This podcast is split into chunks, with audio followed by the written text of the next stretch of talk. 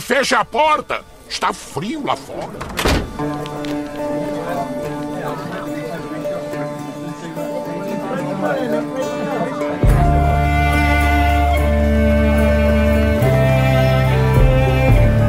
Seja bem-vindo à Taverna do Mapinguari. Eu sou Emerson Oliveira e junto a mim está Thiago Henrique e a gente tem aqui uma especialista em cerveja e um entusiasta em cerveja. Aprendi. Antônio Demônio e Débora Camejo. Eu sou Antônio II, não sou monge nem estou em jejum religioso. ok.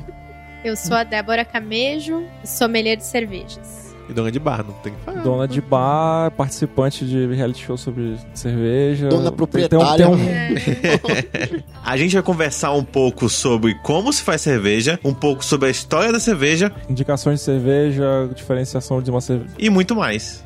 Muito papo sobre cerveja, é isso. Vamos lá?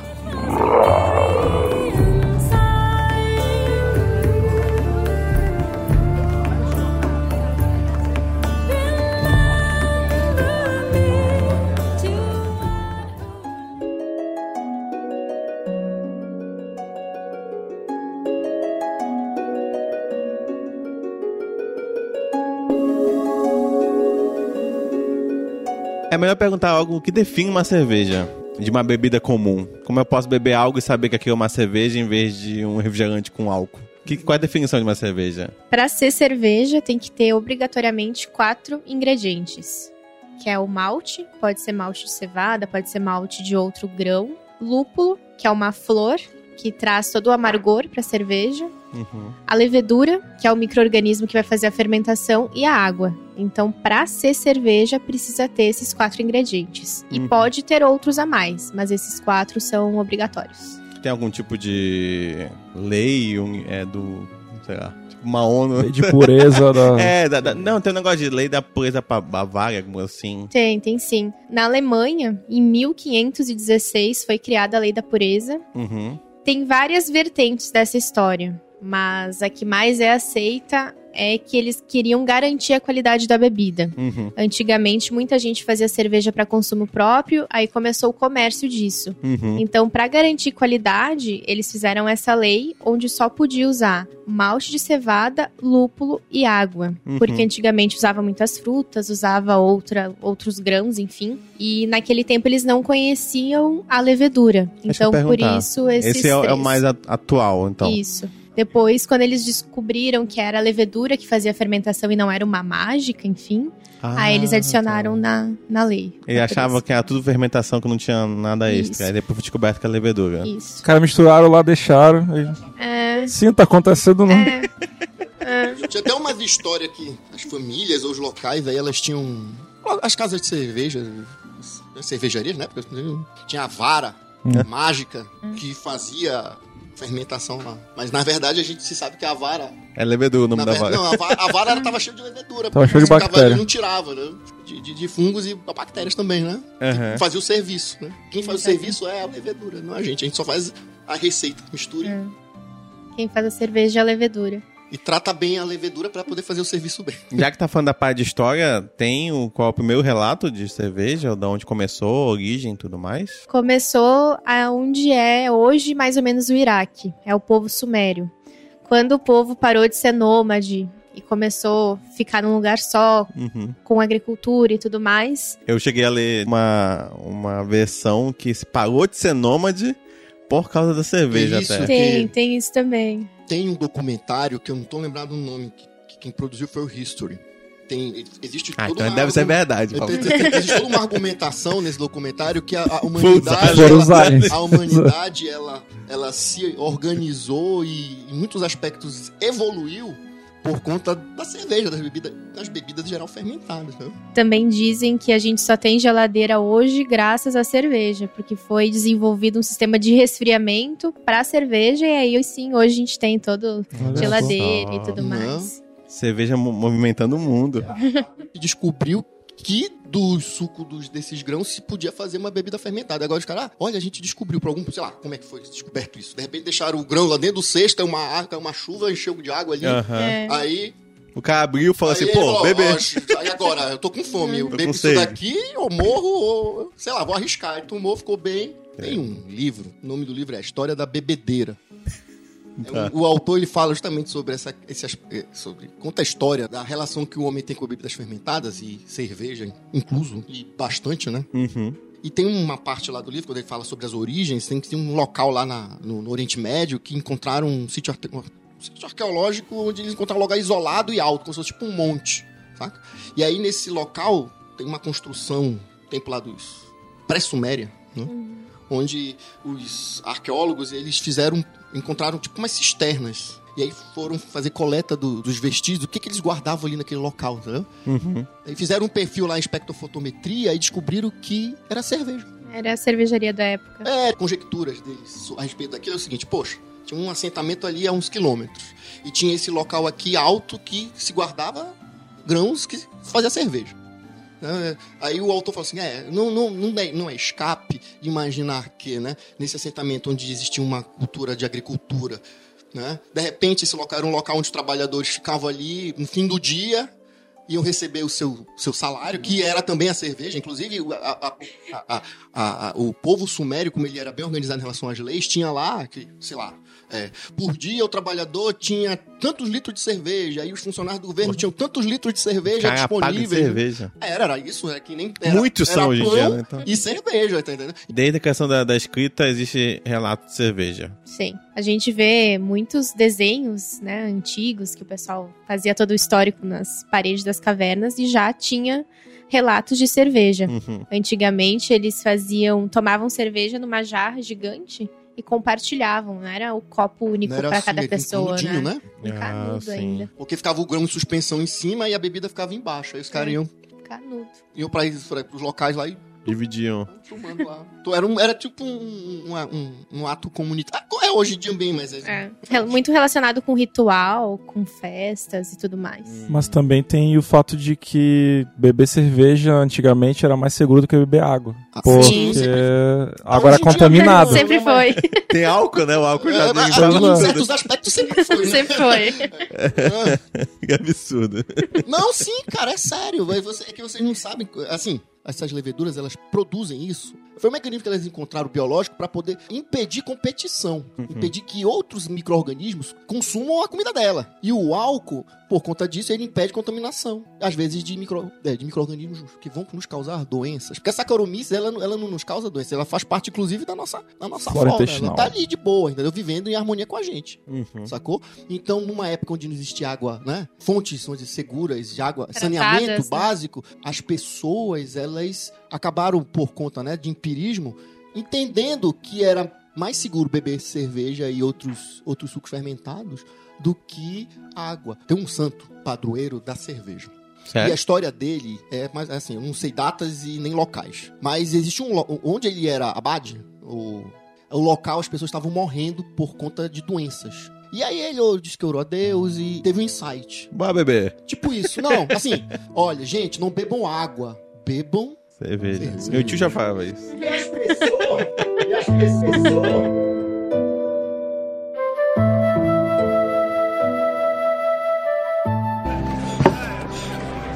O que é isso? Isto, meu amigo, é uma caneca de meio litro. Uma caneca de meio litro? Uhum. Eu vou pegar uma. Tá, Mas já bebeu bastante. Comente sobre as mulheres no papel da cerveja, assim. Quando a população deixou de ser nômade e começou a agricultura, Uhum. a agricultura ainda era uma tarefa da mulher. Enquanto os homens saíam para caçar, a mulher cuidava da casa, dos filhos e da agricultura. E aí conta a história que elas colheram os grãos, esqueceram na chuva, É, os isso. grãos se umidificaram, aconteceu uma fermentação que eles atribuíram aos deuses da época, foi feita a cerveja. Uhum. Então, quem começou com essa história de produção de cerveja, mesmo que ah, sem querer, foi a mulher. E isso continuou quando a cerveja foi difundida na comunidade. Antigamente, eles usavam muitas frutas para deixar a cerveja com um gosto mais agradável. Uhum. Quem fazia a cerveja era a mulher. Então Legal. a gente começou nisso também. Na Idade Média, as, as casas, as cervejarias, é, que parece que quem tomava conta desse processo de produção, eu lia, eram as mulheres. Depois É, que isso aí foi passando pra uma questão mais industrial, aí os homens começaram a, a também a É. mexer com isso. Mas já eram as mulheres que sabem das receitas, elas que sabiam dos, dos processos, É. elas que faziam tudo. Engraçado nesse processo pô, de começar com as mulheres e hoje em dia ser uma coisa. É, ser um meio muito machista um- ainda, exatamente. né? Muito machista. Se tornou uma coisa meio. A, a ideia do homem bebendo a cerveja e tudo mais. É. É, Né? E não uma coisa também feminina. Na verdade, pra todos, né? Não necessariamente pra, todos, é. pra mulher. Eu vi uma história de uma cerveja que era feita. A fermentação era feita através de, do cuspe das, de algumas senhoras. Você sabe uma, uma- alguma coisa do tipo? Eu sei que no Japão eles faziam, eles faziam nos tempos antigos saquê assim. Você pegava o arroz, deixava ali um tempo, depois as mulheres colocavam na boca e depois ficavam cuspindo ali, deixavam e deixavam o, o arroz fermentando pra virar Tem o uma bebida aqui na América arroz, né? Latina, não sei o nome agora. Tem, no Brasil também. Fazem isso, É. fazem isso, com- fazem isso com a No, mandioca. é, Fazem. no caxiri, É, caxiri é assim. bebida. Fermentado com a saliva. É. No Peru também é comum, eles fazem a chicha morada desse jeito. Acho que é esse.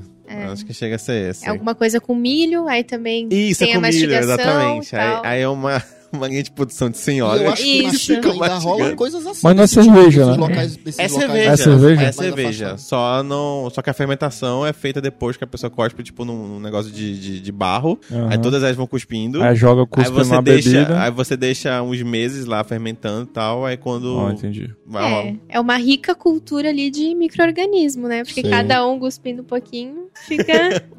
né? Deve ser uma delícia.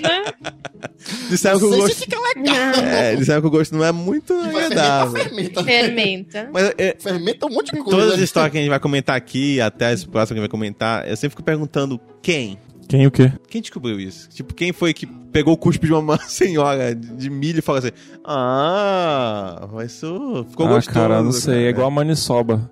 Ah, Maniçoba? isso daí só Maniçoba é um negócio que é feito no Pará com a raiz, raiz da mandioca, que tu tem que ferver, deixar ferver por sete dias. Sim, se você tu beber tomar, menos, tu morre é você tóxica. morre, exatamente. Quem foi Tipo, o. quem foi que Quem foi-? Tem várias coisas Exatamente. Não, assim que três, gente, três né? dias Quantos, não deu. é, quantos morreram O José até? Os caras morreu foram ali. testando, testando, testando. Vamos tentar mais um. Pegou sete índios, É, né? É. Escreveu no. Ei, segunda-feira, terça, quarta. E, e por quê, né? O de sábado falou: É, Esse morreu, não. esse Mas morreu." por quê? Por que insistir, né? Caramba, não consigo Eu entender. tenho que beber essa água dessa Cara, eu preciso beber isso aqui. Isso parece que vai ser muito gostoso um dia. Muito. É. Bom, caiu duro. Aham. Beber cerveja, como é um produto em sua maioria amargo, A cerveja, ela não é amarga. A cerveja, ela é doce. O, o, o suco do grão, ele é doce. Doce da vida que está na cerveja vem do grão. E o amargo da vida que está na cerveja vem de outro ingrediente da cerveja. Que inclusive não fazia parte da cerveja dele sua descoberta. Que é o lúpulo. o lúpulo ele tem gosto doce? Não, o lúpulo é amargo. Amargo, amarguíssimo. então. Inclusive, foi uma descoberta de mulher também. Elas. Foi uma um monge, né? Uma mulher que descobriu a. Foi a Idelgarda. E ela descobriu, fazia várias experiências com flores e plantas em geral. Uhum. Aí ela descobriu o lúpulo, que ele tinha essa substância que deixava as coisas mais amargas. Mas tinha uma propriedade que conservava É, o lúpulo também é alimentos e A tudo cerveja mais. estraga rápido. E aí o Ah, lúpulo entrou nisso pra entendi. conservar. Então, a maioria das cervejas mais amargas, elas se conservam por, mais, tempo. Entendi. E as cervejas menos amargas. Então, no processo de mais produção, a quantidade de lúpulo é pelo tempo que vai ficar? Não necessariamente. A gente tem inúmeros estilos de cerveja. Uhum. Então, quando a gente fala da cerveja de grande massa, a gente tá falando de um estilo só. Uhum. Brahma, Skol, Heineken, tudo isso fazem parte de um estilo. Tá. E a gente tem mais aí de 150 estilos de cerveja. Aham. Então, existem estilos, por exemplo, a India Pale Ale, que o pessoal chama de IPA. Ela é uma cerveja que a característica dela é ter um amargor muito alto, Aham. independente de tempo de prateleira e tudo mais. É característica desse estilo. Tá. Então, ah, eu gosto de uma bebida amarga. Ah, então experimenta a IPA, que ela é uma cerveja amarga. Não, eu não gosto de cerveja porque é amarga. Existem milhões de tipos diferentes de cerveja que não são amargas. Uhum. Não tem nada de amargor. As cervejas que são ácidas, por exemplo, uma Berliner Weiss não tem amargor. Verdade. Uma Witbier, que é uma cerveja leve, que tem casca de laranja, tem semente de coentro, Uhum. ela tem um amargor muito baixo. Então, existe cerveja pra todos os gostos. Sim. Se você não gosta de cerveja, na realidade é que você ainda não descobriu qual é a cerveja que casa com você. Uhum. Então, hidromel não é cerveja. O hidromel, ele é um fermentado de mel e água. Ele é, é como se fosse um vinho de mel. Então cerveja não é tudo que fermenta. Tem que ter as cerveja, quatro ela coisas. tem, ela tem que ter Isso. grão, É. maltado, entendeu? Tá, tem que ter Tem mal. aquelas quatro coisas. É, o grão, Tá. o lúpulo, a água Levedura. e a levedura. É, Beleza. receita básica de qualquer cerveja. Achando que a maioria das cervejas eram amargas, você beber cerveja é um gosto adquirido. Você bebeu a primeira vez cerveja e tu falou assim, porra, isso aqui eu nasci pra isso. Não, tu bebeu e fez uma careta, e aí tu foi bebendo e foi pegando o gosto. Eu acho que depende muito, porque a primeira cerveja que a maioria das pessoas são São expostas as populares. são né? as cervejas populares. Aham. E querendo ou não, é um pouquinho amarga. Uhum. Então, tudo que é amargo, ácido, azedo, o nosso corpo tem como rejeitar, porque ele acredita que pode ser um veneno, alguma coisa. Então, é a primeira Uhum. impressão que a gente tem, não, é amargo, é ácido. Uhum. Mas não. Ah, tem gente, eu acho, que gosta de primeira, assim, de cerveja. E depois, quando a gente vai entrando, principalmente nesse universo de cerveja artesanal, que a gente fala aí de cerveja ácida, de cerveja ah, com aromas e sabores animalescos, que a gente estava conversando antes. Então é um mundo gigante. Então tem pra todo mundo. Uhum. E cada um tem que achar o seu estilo preferido. Então, a gente, como sommelier de cerveja, acho que o nosso gran... a nossa grande missão é essa. Ah, eu não gosto de cerveja. Por quê? Eu acho amargo. Uhum. Senta aqui, vamos conversar. Existem inúmeras cervejas doces. Prova essa belga As- aqui, né? É. Tem muita cerveja pra todo mundo.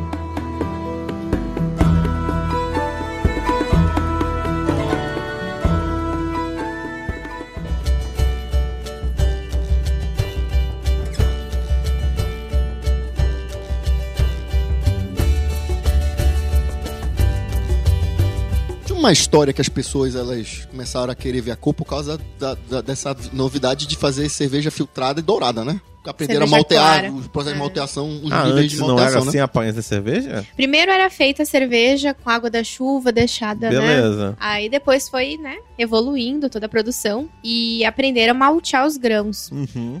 Que, que é isso? A gente germina o grão, quando ele começa a germinar, a gente interrompe.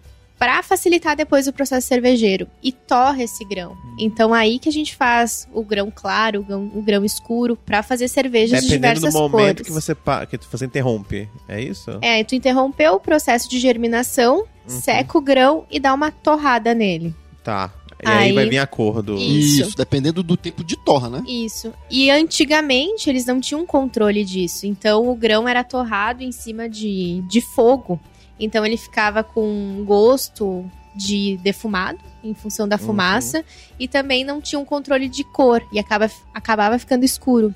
Uhum. Então isso fazia com que a cerveja ficasse mais escura, ficasse turva, ficasse com notas defumadas. Ah, e aí entendi. teve a Revolução Industrial, aí aprenderam a torrar o grão de Uhum. forma controlada. Ah, tá. E essa forma controlada permitiu torrar só um pouquinho, continuando com o grão claro. Uhum. Então foi em 1842 quando foi feita a primeira cerveja clara de fato. E antes disso era todas as canecas assim, de porcelana, de pedra, de Aham. chifre de animais. E quando surgiu essa cerveja clara, as pessoas queriam ver ela, porque era novidade, era uma cerveja bonita. E aí foi quando surgiu os copos de vidro também. Ah, que pra mostrar o quão bonita era a é, cerveja. que a É que antes cerveja- não importava a aparência. não. Mas a cerveja escura hoje em dia já é feita de uma forma também mais cuidada. É a mesma. O mesmo esquema, com maltes Uhum. torrados, mas esse malte é torrado agora de uma forma controlada. Ah, sim. Então sim. faz com que não. Tem maltes também defumados, existem maltes só torrados. Antes era uma Uhum. coisa só. Agora a gente já consegue, né? Inclusive tem É. cerveja com gosto defumado, né? Halt Que é bem gostoso. É, cerveja com um gostinho de bacon, né? É, de bacon. Mas não é aquela cerveja de bacon que lançaram recentemente. Não, a cerveja faz um feita defumada Uhum. Fogo e aí tu vai sentir notas defumadas. Tu toma a cerveja e tu sente como se tu estivesse comendo um- alguma coisa defumada, Você fala a nota é aquele gostinho no finalzinho que você percebe que. Não, que... pode ser um aroma, pode ser um sabor, Ah. tem um toque defumado, independente se Ah, for no aroma ou no sabor. Se bem que essa aí, eu acho que ela tem mais do que toques. É, não, ela é bem defumada. Ah, bem defumada. Uma se vez eu provei. realmente algo defumado. É. Uma vez eu provei uma de toque chocolate. Nota Tem, chocolate. tem. Não, chocolate da eu Fuller, provei né? e é horrível. Tu é doido? Fala uma coisa só, só se a cerveja Ela, fosse... é, eu ela não é o teu tipo de cerveja, ela- então. é ela uma- não é a cerveja que tu gosta. É uma não é que tu diga que ela é roxinha, ruim. é Porque, uma por exemplo, a roxinha? gente, tu gosta desse? Tu gosta? Eu gosto. também gosto. É uma roxinha com, com embalagem roxinha? Não. É, é uma inglesa. Ah, tá. É, É da. Fuller. Sabe? Eu, É eu tive da Young's. Fuller. Young's. É, é Young's, perdão, perdão. É que talvez eu, eu- eu estivesse esperando um gosto mais doce. Tô e- esperando chocolate Eu tô achando com chocolate com, álcool. você- com álcool. Pô, perfeito. Definido. Quando a gente começa a estudar estilos de cerveja, por exemplo, se tu soubesse que é stout, viu no rótulo double chocolate, tu achou que era uma chocolatada praticamente, né? Sim. Muito chocolate. Quando a gente começa a estudar, a gente sabe que a stout, ela tem um gosto mais torrado e tudo mais. Hum. Então, o estudar cerveja, na minha visão, é não se decepcionar com ela. Entendi. Porque se eu sei que a stout tem essas É características, entender o rótulo. eu vou abrir a garrafa e vou saber o que eu tenho sim, que esperar. Sim, já sei o que esperar, né? Né? Exatamente. Mas é engana, por exemplo, ah, double chocolate. Nossa, deve ser uma delícia. Aí tu é. abre e não tem o double chocolate que tu Imagina, de repente, esperava. era um chocolate alcoólico. É, não. Um licor de. É, o licor de chocolate, né? É, você falou sobre tipo de cerveja. Essas populares já tem um tipo só, não é? Isso. Qual Tem é um o tipo estilo. delas? Elas são American Lager. Ah, não é Pilsen? Acho que a maioria que eu tinha visto é Pilsen. Va- Vamos com calma. Primeiramente, as mais populares são a American. Lager. Tá, que devem ser mais populares também nos Estados Unidos, ou não? Sim. Sim. Ela já, na verdade, mundo a American todo, Lager, né? representa, acho Ah, que é, no pelo menos todo. metade do, do mercado, né? É, Ou mais. mais. Tá, existe uma facilidade em fazer esse tipo de cerveja? Por isso que Não. são populares? difíceis, inclusive, de se fazer. Por que, que são mais populares? Porque elas são cervejas leves. Por exemplo, voltando à tua double chocolate, mesmo se tu tivesse gostado, É. dificilmente tu tomaria, sei lá, 2, 3 litros dela, porque não é uma cerveja fácil de ser tomada, Uhum. né?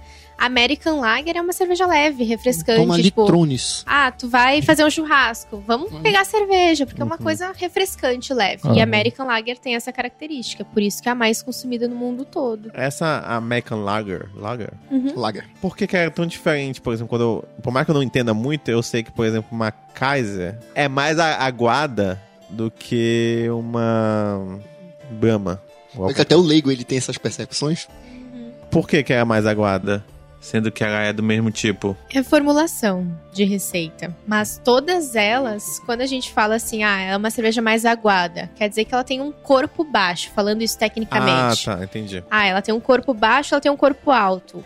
Uma cerveja encorpada, Uhum. ela tem um corpo alto. Ah, é por isso que nos comerciais sempre tem uma cerveja encorpada. É, isso que as pessoas que- querem, né? É. Sentir o gosto da É cerveja. porque quando a gente fala, quando eu falo aguada, a situação parece tangue, eu digo, entendeu? Então você tem uma quantidade de suco pra cinco pessoas, aí chega uma Aham. visita e tu põe mais Põe água. água. É, tipo. Dá essa sensação e assim ela que fica tem com o corpo baixo, ela fica mais aguada. Se tu pegar, por exemplo, um suco concentrado de maracujá, ele é denso, Exato. ele é encorpado.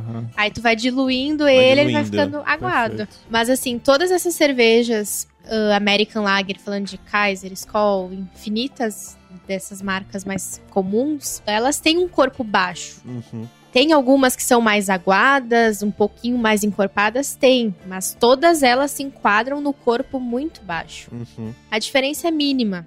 Quando a gente começa a entrar nesse mundo de cerveja artesanal, a gente vê que tem corpo alto de cerveja e que nem a cerveja mais encorpada do que a gente está acostumado a tomar chega perto disso. Entendi. Então são cervejas que acabam sendo até, de certa forma, licorosas, grossas. É. Então, Quais são os tipos mais conhecidos? Tem essa Pilsen que o, o Thiago falou.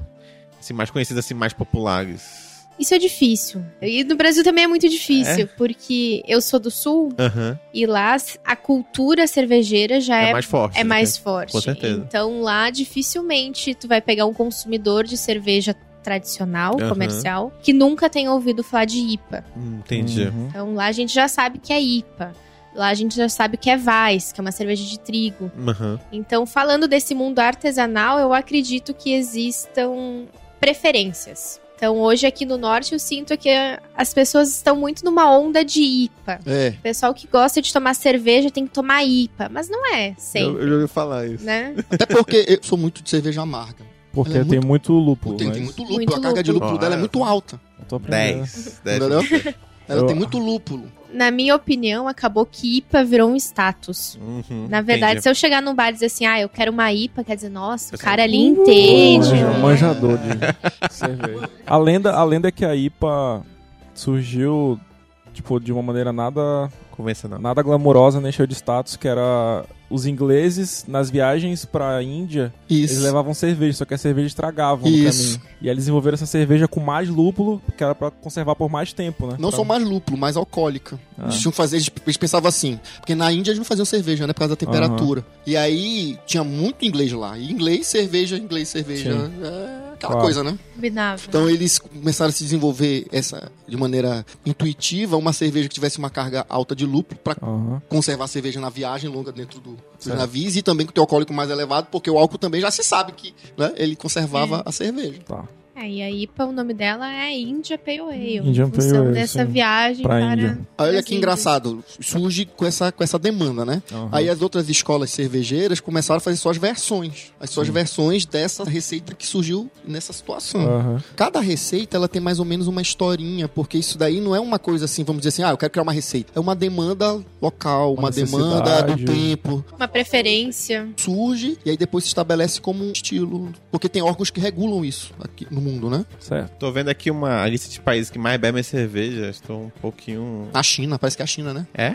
A Aqui China tem que- tá... A tem que China ser é a que mais produz. Ah, Mas mas aí produz, né? em, vo- em volume com certeza. Isso aí, acho que é. Que- Aí os brasileiros deixam a desejar, né? A gente tá lá... Ah, o primeiro lugar tá a República Tcheca. Eles É, bebem. Bebe pra caramba. Segundo lugar, Alemanha, lógico, eu, eu tava imaginando. Terceiro lugar, Estônia.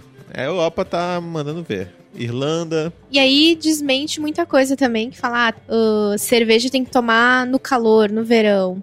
Esses países, verdade. por exemplo, Verdade. fazem muito frio muito também. Frio, assim. Como que eles bebem tanta cerveja? Então, cerveja é bebida ah, Pra pra todos. todas as épocas do ano. Não, aqui foi totalmente uma coisa marketing cultural mesmo. Assim, Cultural. a pessoa tá na Ah, porque o nosso país é praia, tropical, entendeu? tá aquele negócio bem Aqui quente. o nosso país é tropical e aí E tinha um estilo que faz, que faz sentido com refrescância e aí juntou É. uma coisa com outra, pronto, cerveja é pra tomar no É, verão. então, né? também existem cervejas para determinadas até épocas do ano, para, enfim, ocasiões especiais. É. O que a gente fala muito nos cursos de cerveja é o seguinte: o vinho, a champanhe, enfim, são bebidas mais glamurosas, né? Uhum. A cerveja acaba sendo, ah, vamos tomar uma cerveja ali no Cervejinha. boteco. É uma, não é marginalizada também, mas não tem tanto glamour quanto outras bebidas. E aí no curso a gente apresenta tantos estilos que são glamurosos também.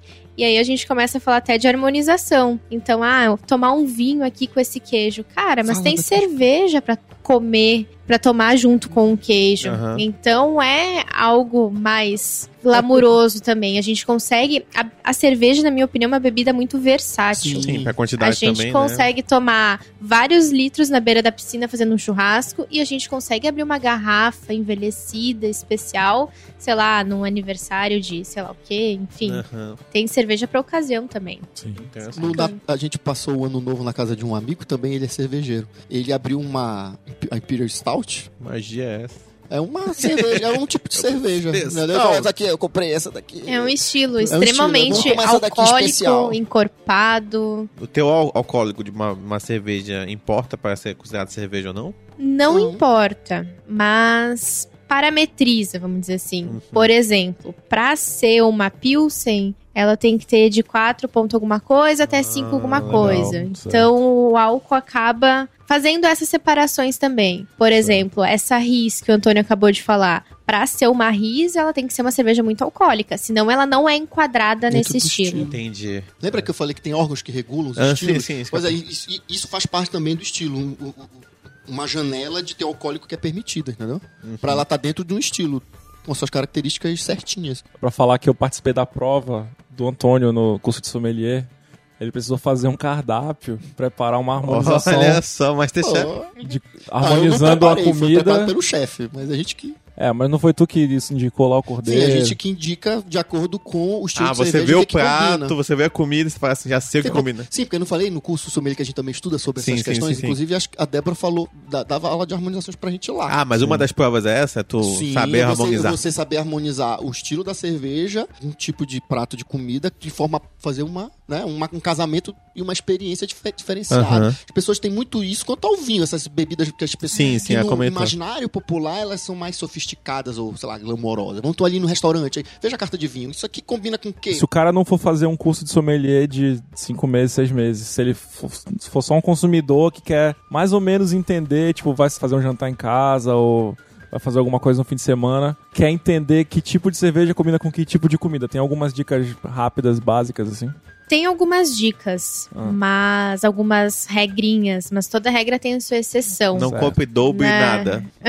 É tudo mentira. Então, por exemplo, a regra mais básica de harmonização que a gente tem é cervejas leves com pratos leves, cervejas mais intensas com pratos mais intensos. Tipo uma feijoada, assim. É. Um negócio mais pesado. Se tu tomar, por exemplo, uma Pilsen, uma American Lager tradicional com uma feijoada, a feijoada vai sumir com a tua cerveja. Tu só vai colocando os dois na boca, a feijoada e a cerveja, tu não vai sentir gosto de cerveja, porque ela é muito leve. Então, diz acompanhar, leve é o quê? O que ela seria não leve? tem intensidade de sabor, de aroma. Não é tão encorpada? Não é tão encorpada, não tem tanto álcool. Ah, A entendi, Kaiser tá. tem que ser um, um arrozinho com, com Então- alho, um sal. então quanto mais encorpada- com alho já tá dando uma... Já vai, pode sobrepor mais uma comida intenso. também mais forte. Quando a gente fala de harmonização, a gente tem várias diretrizes, Claro. tá?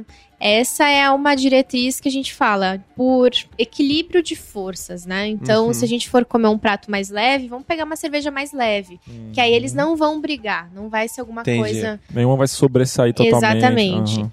Mas, assim, existem, por exemplo, falando da feijoada. A gente falou antes da cerveja Vitibir, que é uma cerveja que tem casca de laranja, que tem semente de coentro. Às vezes vai ficar legal essa Certo. combinação. Apesar da cerveja ser leve, ela tem toques de laranja. Entendi. E muitas vezes a gente come uma feijoada com rodelas de laranja. Aham. Então talvez a cerveja vá Ah, complementar o prato. Ah, Aí tá. são várias diretrizes e variáveis. regrinhas. E dentre esses tipos de cerveja, quais são as cervejas leves mais comuns e quais são as cervejas mais encorpadas mais comuns, assim? Pro cara saber o que procurar no supermercado, por exemplo. Então, tudo que for Pilsen, Aham. American Lager, Vitibir, são cervejas mais leves. Certo. Weiss, ela é uma cerveja não intensa. Ela tem alguns aromas e sabores específicos, mas não é muito intenso. Porém, ela já é uma cerveja mais encorpada. Quando a gente fala de corpo, a textura que ela tem na boca, que nem a gente estava falando antes, do Aham. suco concentrado e do aguado, né? Então, apesar de ela ser mais encorpada, ela ter mais peso, ela não é uma cerveja tão intensa de aromas e sabores. Aí, quando a gente fala de uma cerveja intensa, encorpada, alcoólica, a gente já pode ir para Riz, que é uma Russian Imperial Stout. Então, uma cerveja escura, tem exemplares aí com 15% de álcool. Imagina. Então, uma cerveja intensa. Certo. Com o que, que a gente harmoniza isso? Acaba ficando difícil também. Aham. Porque se a gente colocar um prato muito intenso pra combinar com essa cerveja aí, Vai um brigar com o outro Vai na boca. destruir nosso. Não, você vai ter uma né? experiência que depois pode resultar num hangover, como dizem por inglês. né? Então, até um grupo de alunos do curso, eles fizeram essa risa, essa cerveja encorpada, alcoólica, escura, com toques de café e tudo mais, Opa. harmonizando com um brownie e sorvete de baunilha. Ficou uma delícia. Ah, legal. Precisa nem de cerveja, pode ter só o brownie com... Eu tomei uma vez uma cerveja de café muito gostosa, eu não lembro o nome. Deve ser uma stout. Foi tu que serviu. Stout é, es- é escura, né? É uma cerveja inglesa, onde a gente vai geralmente observar É escura, onde a gente Isso. vai observar uma- um, Você sabia. um- um- um sabor e um aroma puxado para esses grãos torrados Aham. e café, você tá entendendo? E aí, e, e- e outras notas, dependendo Stout da tem que complexidade. ter café. Sim, você vai encontrar torre e café. Ah, sabor, tá? É. Não o café propriamente Não- não lá. o grão? Ah, você não, vai- não tem grão de Não- café. Não, não tem grão de café. Ah, que triste. Porque o café natural, ele é verde. Então ele passa por um processo de torrefação pra Aham, ser o sim, café que a sim, gente sim, toma, sim. né? Aham. E o malte passa por esse mesmo processo. Então essas notas, o esse torrado lembra. aí Ah, lembra. O sabor lembra, mas não necessariamente existe. Não é de café. Existe não bebida. necessariamente nós não podemos adicionar café, Café, também é. numa Sim. cerveja, entendeu? Porque né, a gente tem aí um mundo Eu- de coisas para poder experimentar. Eu vi que essas coisas, tipo café, chocolate, mel, qualquer coisa do tipo, existe momento que você pode adicionar. Não Sim. tem isso. Sim, Você sim, pode adicionar. receita, você pode adicionar. Você pode adicionar no momento lá da produção mesmo ou finalizado no final, Isso, que é. depende, isso, isso. Depende que é- da tua receita, depende do estilo. Ah, tá, mas existe um. É melhor no, no meio da Se produção. você, não, não tem Depende, melhor. é. Depende, tudo depende. Depende. Depende É. do, do, do teu objetivo, né? É. do que, que tu quer atingir com aquele. O gosto, sabor, felicidade, céu. É, essa por coisa. exemplo, assim, se a gente for colocar uma fruta, falando aqui do norte, cupuaçu. Se a gente colocar o cupuaçu no meio do processo de fabricação da cerveja, o processo quente, a gente vai cozinhar essa fruta. Isso. Sim, sim. Então o cupuaçu não vai ficar com aquele Gosto gosto, aroma fresco de cupuaçu.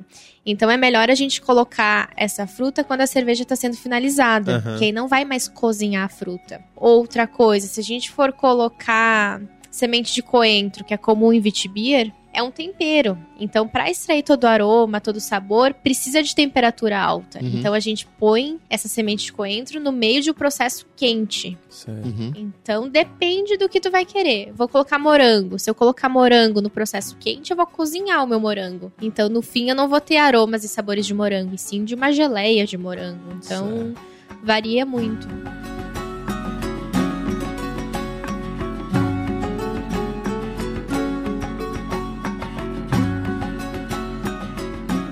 Temos que comemorar.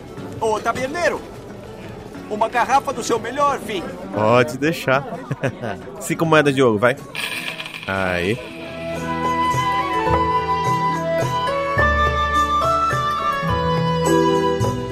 Ah, a cerveja, quando a gente fala assim, principalmente pro público leigo, ah, já fez cerveja em casa? Como assim? Dá É. pra fazer cerveja em casa? Exato. E antigamente, assim, nem falando de tantos anos atrás, era comum ter essa prática de fazer essas bebidas em casa. Minha avó fazia cerveja, fazia guaraná em casa.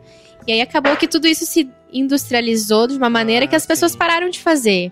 Mas hoje, enfim, eu acho que tudo é cíclico, né? Sim. Então, foi pra uma era muito industrial, aí hoje as Aham. pessoas estão procurando mais feito em casa. Tanto É. que tem, ah, o hambúrguer artesanal, a Sim, cerveja sim, sim. artesanal. Volta pra essa fazer em casa, Uhum, né? Voltou um gosto pelo, Voltou. pelo que é feito à, à mão. É. pra- é. Podem pensar mais saudável. É. Não? Não, assim, essa ideia de mais saudável, uma coisa menos. Uma coisa mais exclusiva, tipo, ah, nem todo É, mundo vai exclusivo ver. também. E tipo né? assim também, é, você sente satisfação quando tem faz Pra quem gosta de cozinhar, Uhum. né, coisas desse tipo, ela- você sente satisfação. Porque Então, cozinhar, né? Já que vocês fizeram, como é que.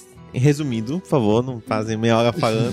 como é que seria um processo de produção de cerveja? O que, que a pessoa tem que já começar a pensar? O que, que ela tem. Que, onde já começa? Tem que ter algum equipamento. Esse equipamento se encontra em qualquer lugar? Sim, você compra e, assim, hoje em dia tá muito difundido comprar é, equipamentos cervejeiros em lojas, né, brew shops. Mas Você tem, consegue algum, comp- tem alguma coisa específica? Tipo, algum. Apesar da gente fazer cerveja em casa, existe um equipamento cervejeiro. Sim, isso. Que nada mais é que uma panela grande que tem uma torneira.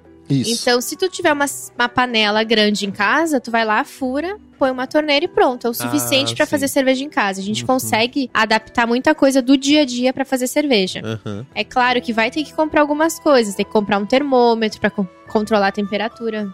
Tanto no processo quente como no processo frio. Resfriamento da cerveja que precisa ser feito. Às vezes a gente precisa comprar um equipamento mais específico, ou se não, vai no gelo mesmo. Então tem Aham. vários métodos, fala assim, mais roots pro mais glamuroso. Sim, né? Então a sim. gente consegue fazer cerveja de várias formas. Como qualquer hobby, né? O cara, Então, o nível de então, investimento dele é, depende do quanto ele quer. Exatamente. Exatamente. Eu, é, eu cheguei a ver um caso do cara que o pai dele era cozinheiro, então ele já moía, triturava tudo em casa, fazia tudo em Que casa. foi parte do processo. Você acabou de falar da moagem do. É, e enquanto tem gente já já deve comprar pronto Já também. compra pronto também. Uhum, Então é vai da tua paciência, né, da tua vontade, do teu investimento. sim. Aqui eu tô vendo a parte da- das etapas de produção, e aí já começa aqui com moagem. Isso. Tem que moer o grão de um jeito que tu não destrua ele muito, tá entendendo? Que Porque grão? na casquinha, o do malte. Tem que ser malte. Assim, tem que ser malte obrigatoriamente pra ser cerveja. Onde é que tu compra malte? Nos brew shops. assim, nas- Em lojas casas, especializadas. é, que, que vendem malte. Muito embora eu acho que de repente consiga fazer malte em casa, mas aí tem que uma coisa mais rudimentar, né? É, aí é. Aí tem aqui braçagem. Isso, isso envolve toda a parte quente do processo. Ah, a gente pega esse malte de cevada e quando a gente vai comprar um malte, existem muitos maltes também. Não é, ah, eu quero Ah, olha 2 só. quilos de malte que era Qual dois- malte? exatamente isso. fosse malte, dois quilos de acabou. malte. É. Não, Qual existem malte? muitos. Milhões. Aí a gente começa, tem o malte base, tem o malte escuro, tem o malte que tem gosto de amêndoa, tem o malte que tem gosto um pouquinho de biscoito, tem Mas mais é, isso adocicado. é natural ou já é modificado de alguma forma? Ele é, tudo é cevado, Isso. mas ele é modificado tanto geneticamente quanto no processo de malteação. Caraca, olha só. Então, ah, eu vou fazer cerveja.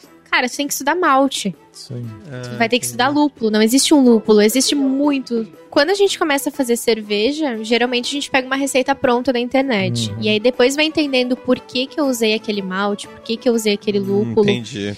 E aí essa abraçagem que tu falou é todo o processo quente. A gente Aham. pega esse malte que já foi moído, mistura ele com água e aí vai controlando tempo e temperatura. Sim. Mas é braçagem porque tu fica ali no braço Tu vai ter que misturando, né? mexer. É, Caramba. Tem que mexer. tipo, é tipo fazer uma sopa, É. entendeu?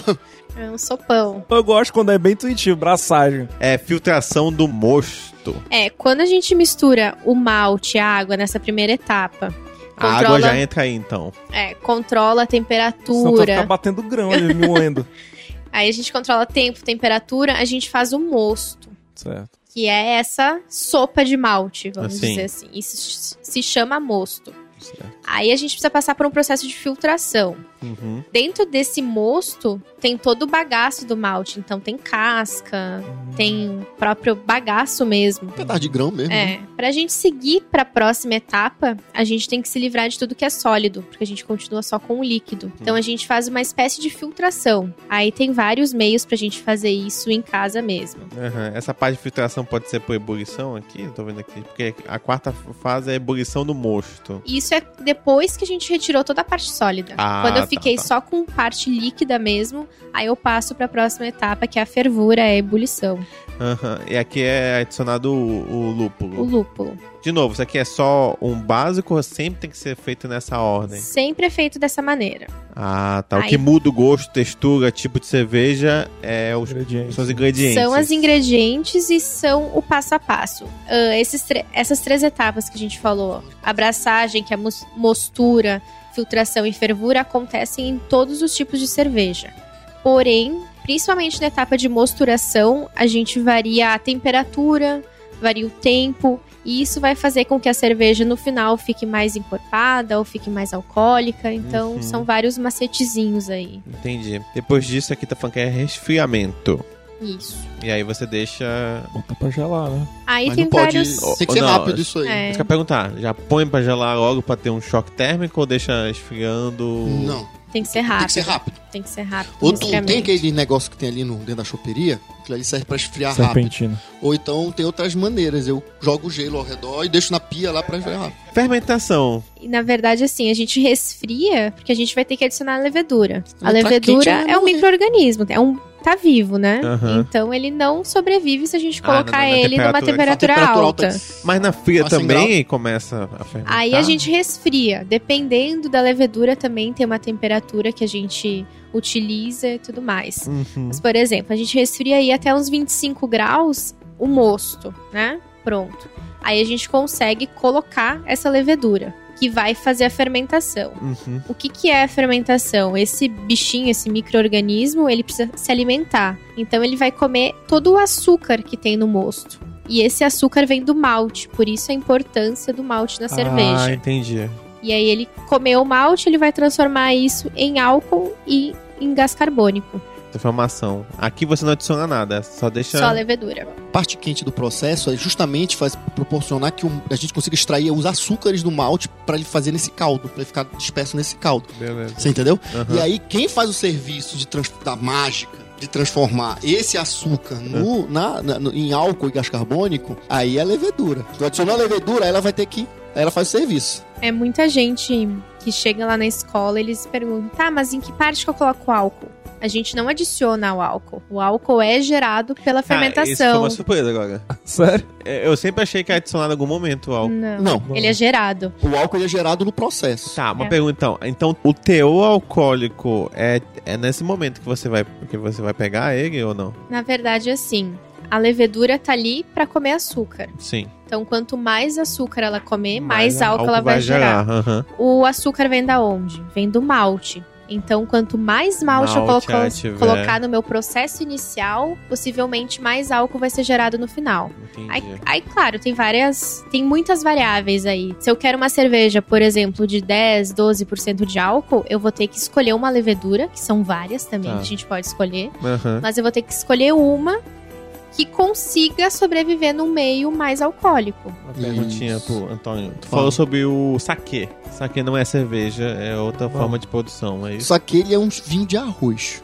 O, o arroz, ele inclusive pode ser adicionado, né, como insumo para se poder tirar, é, para se poder ter açúcar na É um na adjunto. cerveja. É um adjunto. O saquê é, é mais parecido então com soju também, que é de arroz. Sabe o que é Eu soju? não sei o que é isso. Soju é uma bebida coreana também. Não conheço Não também. conheço também não. Tem É, vários só. tipos de bebida fermentada. É, A assim, cerveja é de que também é a- de malte. a- a base de o- arroz, O, então. resto é de arroz. Muito e- embora a gente possa utilizar o arroz como um O grão não é maltado Ah, na, na cerveja, assim também. como o milho, entendeu? Ah, pode usar então. Qualquer cerveja para ser cerveja tem que ter malte, água, levedura e lúpulo. Quando o pessoal fala assim, cerveja de milho. O pessoal fala muito que no Brasil não é cerveja de verdade porque é de milho. Exato. Não, isso aí é coisa... Assim, Hum, Fala, Débora. Ah, no Brasil, a gente tem uma produção de milho grande. Como na China, por exemplo, tem uma grande produção de arroz. Aham. Então é normal que a gente pegue esses, esses grãos, né, que a gente tem em abundância Sim. e adapte para coisas que a gente precisa produzir.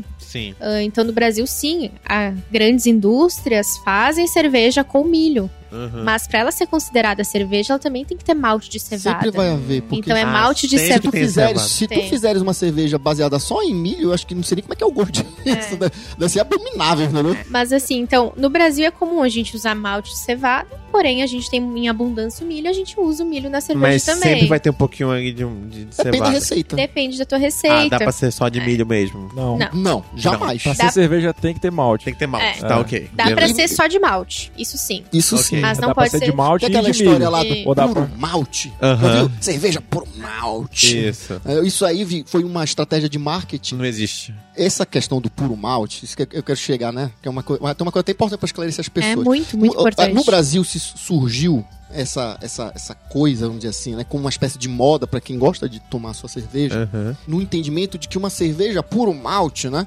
Ela é superior Ah, uma cerveja. a uma cerveja não puro malte. Mas presta atenção comigo. Entendi. Se eu digo que uma cerveja puro malte ela é superior a uma não puro malte, por exemplo, eu estou dizendo que uma cerveja belga feita lá no monastério, né?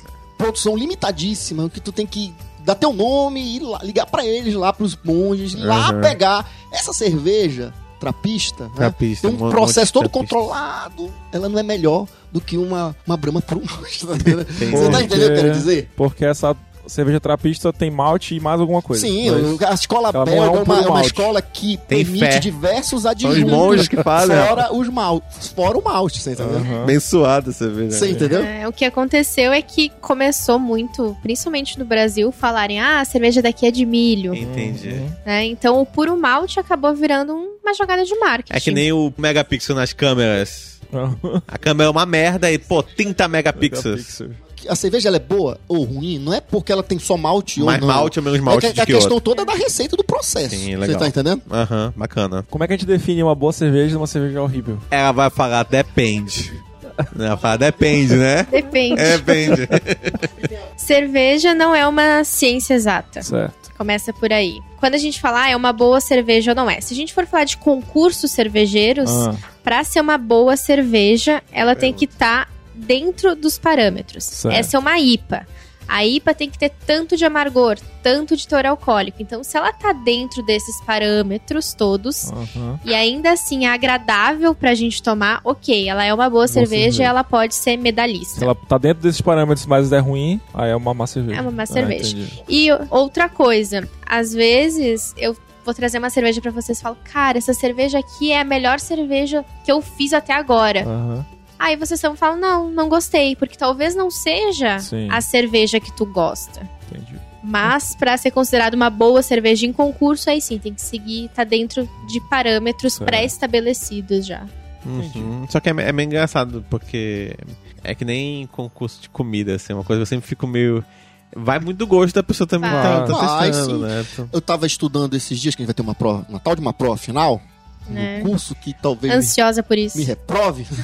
eu tava estudando um estilo inglês que são de cervejas envelhecidas. Aham. Que é a Old Ale, né? E Me a- avisa se tu passar ou não, senão eu tiro você do, do- da gravação, fica só ela. É, espera, espera até qual é a data Domingo que vem eu te É, aviso. Olha aí, olha aí. Adiciona Eu- na voz e adiciona se ele tem- passou ou Na, não. na abertura ele já fala assim, não, formado no curso e tal. Grava duas versões. Exato. E aí tem lá as, as Old Ales e as Barley Wines. E aí tem, num dos guias... A cerveja envelhecida que ela passa mais tempo. Isso, fermentando Tu e falou pale maturando. ale de uma forma estranha ou tu falou outra coisa? Não, Old Ale. Ale. Falei tudo junto, Ah, Old tá. O ale, Ale é outra coisa. ale, Ale é é cerveja, cerveja? Porque tem ale, tem, é, tipo, tem vários filmes americanos que falam ale é o cara vai, É, pá. porque significa É, aí, cerveja. outro é, aí outro filme beer. Também é, outro- cerveja. Entendeu? Tá. É. São duas- Skyrim, Skyrim Só eu que, a sei que é só que pelo que eu É. entendi, a origem das duas palavras é diferente. Ale vem da Escandinávia, de uma palavra lá escandinava que Sim, diz sim, final sim. cerveja. Hoje em dia, existem cervejas ale e lager. Isso, Isso, é são importante. tipos de fermentação diferente. Tá. Então, quando a gente fala na IPA, de novo, né? Uma India Pale Ale. Então, eu sei que o ale é o tipo de fermentação dela. Ah, já identifica a É. fermentação. Ah, aí. eu vou tomar uma American Lager. A Lager é um tipo de fermentação. Então, Ah, hoje gente... Mas Diferencia tipo, sei lá, sim. e as que Pilsen. A Pilsen é é uma ou é lager? Lager. É uma lager. Ah, entendi. Uma Lager. Lager é pra, é pra te indicar que a cerveja ela fermentou em temperaturas mais baixas. Entendi. E isso, claro, vai dar um perfil pra ela mais limpo, com sabores mais Menos crocantes. com de, corpo. É, Não sei, eu acabei de ver. Acho que sim. e, as ales, elas são cervejas, hoje em dia modernamente falando, né, com a distinção desses, Aham. dessas famílias, são cervejas que fermentação ela acontece numa temperatura mais alta. Certo. E elas acabam tendo outro perfil sensorial, com sabores de repente mais frutados ou entendeu? Com algo, ou coisas entendi. desse tipo. Às vezes, falando agora de uma cerveja de trigo, a Vais. Tu toma uma cerveja de trigo, ela tem aromas e sabores de Isso, banana e sim. de cravo. Mas a gente não adiciona esse tipo de adjunto na Olha cerveja. só, É a aham. levedura, Que que é isso. ale, exposta a uma temperatura um pouco mais alta, aí de 20, 20 e poucos Uhum. graus, que traz esse- essas notas de banana e Eu de achei, cravo que, pra eu, eu, achei, eu, cerveja. achei que tinha, eu achei que tinha bananas. É muita experimentação pro cara conseguir fazer um negócio que pareça outra coisa sem É, eu ser acho incrível coisa, também. Ela vai produzir compostos químicos que, quando entra em contato com, as nossas, com a nossa a nossa língua, eles É. vão produzir esse- essas sensações. Sim, entendeu? sim, Não sim, é que a gente colocou banana nem cravo na cerveja. Muito É. embora a gente possa, colocar, vamos pensar assim, né?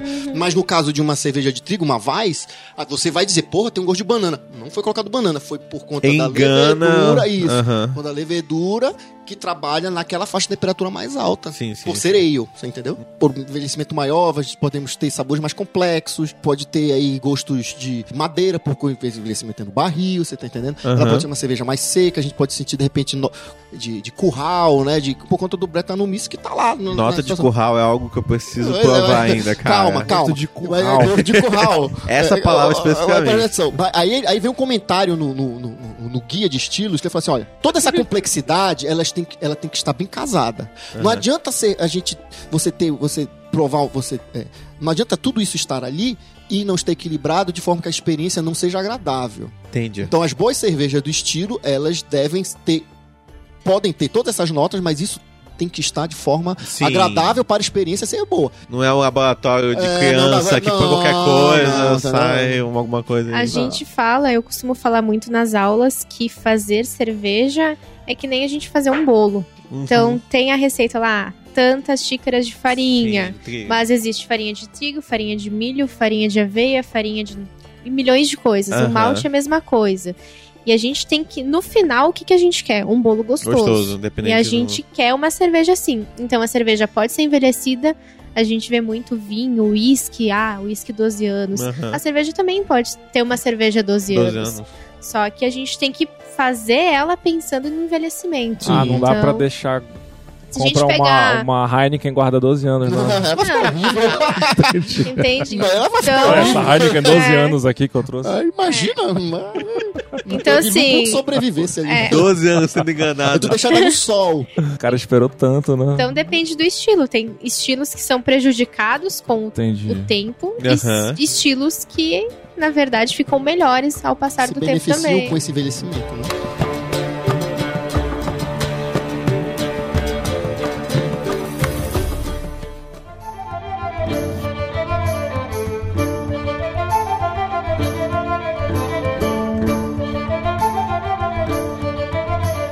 Depois da fermentação, o que, que, a gente faz? Então, depois que a gente fez todo o processo quente, resfriou, adicionou a levedura. Uhum.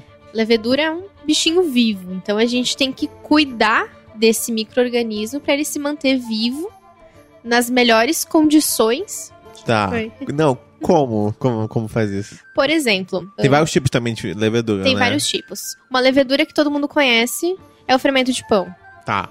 A gente, quando a gente coloca o fermento de pão, é um microorganismo, é um bichinho vivo. Certo. Que ele também vai consumir o açúcar que tem ali, Uhum. transformar num pouquinho de álcool e no gás carbônico, que é o gás carbônico que faz ele, o pão crescer. Tá. Na cerveja ele vai fazer a mesma coisa, porém esse gás durante a fermentação vai embora e o álcool permanece na cerveja. Essa levedura pode ficar já processando em outro lugar pra depois ser adicionado ou já adiciona. Na verdade a gente compra essa levedura num pacotinho, Uhum. geralmente de forma seca, que nem o fermento de pão mesmo. Sim. Quando a gente vai adicionar na cerveja, a gente hidrata ele antes, porque ele tá seco, então vamos dizer assim, ele tá hibernando, é um bichinho Sim. que tá hibernando. Uhum. Aí a gente hidrata ele Pra ele meio que acordar. Acordar na- e depois a gente introduzir ele na cerveja. Sim, Pra- sim. Na cerveja não, no mosto, No porque mosto ainda não tem Ainda- álcool. Não é cerveja. Isso. Aí quando entrar, que vai começar a ser produzido o álcool Isso. e o dióxido de carbono. Isso. Ah, tá ok. Pra ele trabalhar da melhor forma possível, a gente tem que dar algumas condições. Tá. Essas condições são temperatura. Então, dependendo da levedura, a gente utiliza uma temperatura um pouco mais alta, em torno de 20 graus. Aham. E se for uma fermentação lager, que a gente estava falando anteriormente, a gente usa uma temperatura um pouco mais baixa, em torno aí de 12 graus, dependendo da levedura que a gente Como vai é que é escolher. controlada essa temperatura? Com freezer? Aí a gente precisa de um Isso. freezer, de um controlador de temperatura. Uhum. Tem muita gente que faz essa parte de fermentação que tem que ter temperatura controlada dentro de adega. É, porque, por exemplo, no sul, como você falou, é um pouco mais simples, porque a temperatura fica nessa 20. faixa ali de 20. Sim. Aqui em Aqui- Manaus é totalmente improvável. Falando de antigamente, os alemães perceberam que quando a cerveja era fabricada em épocas com temperatura em torno de 10, 12 graus, a, ce- a cerveja ficava com uma qualidade melhor. Uhum. Ela tinha um sensorial, um gosto, um aroma melhor. Então eles davam prioridade para a produção de cerveja nessa época. Sim. E quando estava numa temperatura mais elevada, eles levavam a produção de cerveja para dentro de cavernas, que era onde tinha uma temperatura mais Interessante. baixa, Uhum. para fazer com que a qualidade ficasse boa sempre. Bacana. Aí a gente fala, ah, Manaus, né, 38 graus, 36, enfim. Hoje tá surgindo um grupo de leveduras aí que tá bem na modinha nesse meio cervejeiro, que são as leveduras Kveik, que são leveduras que fermentam a temperaturas altas. Uhum. Temperaturas Kveik. ambiente. A gente tá falando de bichinhos diferentes. É isso? Tem, um, tem um bichinho que tu consegue jogar no calor e ele morre, e tem um bichinho que se tu jogar ele morre. Obrigado. Agora eu entendi. Quando a levedura ali tá trabalhando, né, tá comendo açúcar, transformando em álcool e CO2, ela também tá gerando outros compostos de gosto, de aroma, de Sim. sabor. Então, que nem eu comentei com vocês antes, tem a cerveja Weiss de trigo, Uhum. Que tem gosto, né, sabor, aroma de cravo e banana. E banana. aham. Isso é a levedura que traz. Por causa da temperatura. Por causa da temperatura e por causa do tipo de levedura. Ah, Se eu pegar uma levedura que a temperatura ideal de trabalho dela é 10, 12 e submeter a ela uma temperatura de 20, 22, ela vai trabalhar, mas ela Aham. vai se estressar porque ela não tá na condição ótima dela. Então, ela Quem vai gerar aqui, algumas né? coisas Até a a mais. Trabalhar Ah, estressado, é. o resultado não é bom. Levedura de boa, só, só trabalho aqui. né. Então, pode ser que ela aí gere algum aroma, sabor de cravo você não que a gente não querendo, tava né? querendo. E isso aí, Entendi. aí não, vai, não vai bater com estilo, entendeu? então, nessas fábricas de cerveja, deve ser um controle absurdo Com também. Absurdo. faz tudo controle, controlado. Processo industrial é essa mesma processo que vocês fazem em casa, só que numa escala. Gigante e super controlado, né? E, Hum. por exemplo, eu fiz essa cerveja, fiz a Vitibir, trouxe pra vocês, vocês muito boa, gostaram. muito boa. A próxima cerveja que eu fizer, talvez com a mesma receita, com todos os controles, em casa é muito difícil de ter um controle 100%. Sim. Então pode ser que ela fique um pouquinho diferente. Aham. Já grandes indústrias não acontecem isso. Um lote tem que ser exatamente igual ao outro. outro. Então eles têm um controle de qualidade É absurdo. absurdo. Depois, depois dessa fermentação e tudo, o que, que, é, o que, que é feito Pois é, depois? aí a gente deixa essa levedura, né? Os bichinhos lá. Fazendo o processo de fermentação numa temperatura ótima para a levedura Aham. e depois a gente resfria. A gente traz essa cerveja para perto aí de zero graus. Que é o processo de maturação. Uhum. Aí a gente deixa mais uma semana, mais ou menos, de maturação, dependendo do estilo da cerveja, tá? Mas uma média. Tá. Por que essa temperatura? É pra matar? É, É pra não- acabar com a fermentação? ela totalmente? não já comeu todo o açúcar, não tem mais o que comer ali, então a gente baixa a temperatura Aham. e as leveduras acabam baixando a atividade delas também. Ah, tá. Esse período de maturação é quando a gente fala que a cerveja fica arredondada. Porque na, na fermentação eu tenho geração de álcool, eu tenho geração de, por exemplo, aroma de banana e cravo. Aham. E na maturação vai ser quando esses aromas todos, esses tudo que é gerado, eles se combinam, eles formam uma coisa só. Tá. Então é arredondamento da cerveja. A quantidade de água que foi adicionada inicialmente não adiciona mais em nenhum Não. momento? Posso só dar uma complementação nessa Vai, parte? você E também tem o seguinte: nessa fase da maturação, é a fase também que a levedura, se bem tratada no processo do controle da temperatura, ela vai gerar alguma coisa indesejável para a cerveja, mas em menor quantidade, e isso daí, é com o tempo, na fase de maturação, ele vai volatilizar, vai embora. Aham. Se tu não tratar bem a tua levedura com controle de temperatura, é óbvio que ela vai fazer a fermentação, mas ela vai se estressar e produzir algumas coisas que na maturação não vão ser possíveis de ser eliminadas, você entendeu? Entendi. E aí isso vai, altera- vai dar alterações de sabor na cerveja que vão muitas das vezes é, é, é, tiram ela do estilo que tu estás, né? Inte- Intencionando produzir. Trate bem sua levedura, então. É, trate bem, trate É. bem a levedura, senão ela vai escolher a tua cerveja.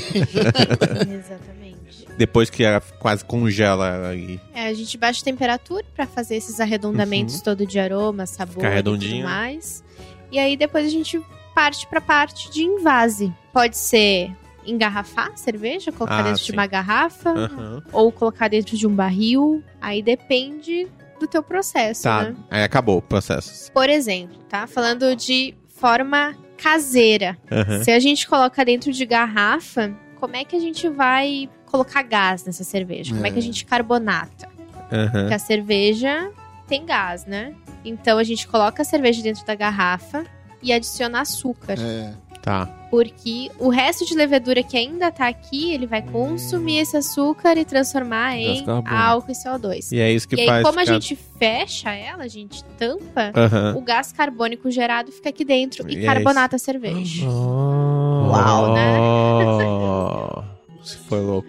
Na minha cabeça, acho que eu nunca parei pensar nisso, mas eu sempre achei que era alguma maquininha que entrava e Botava um gás. botava um gás e fecha, fecha, fecha rápido. Aí Mas tem no processo industrial, até tu dá pra fazer É. em casa assim também, se tu tiver um, um cilindro de CO2. Essa Ah, forma tá. que eu falei de adicionar açúcar, a gente chama de priming. É, a É. forma Mas mais isso, assim... não, isso Simples. interfere no gosto? Não, Não. não porque não vai comer o açúcar que tu colocou ali dentro. Ah, tá, tá. então a entendi. cerveja não vai ficar doce por causa disso. Tá. Não interfere no gosto, mas por causa do gás, né? Tu sente o gás. Uma tá? perguntinha rápida. Como essa info de Old Bee, Old Oil, As, ou- as cervejas envelhecidas. são, é, você vê envelhecida, tem que passar mais tempo de- nesse processo agora que você vai guardar ela, é correto? Pode ser. Calma.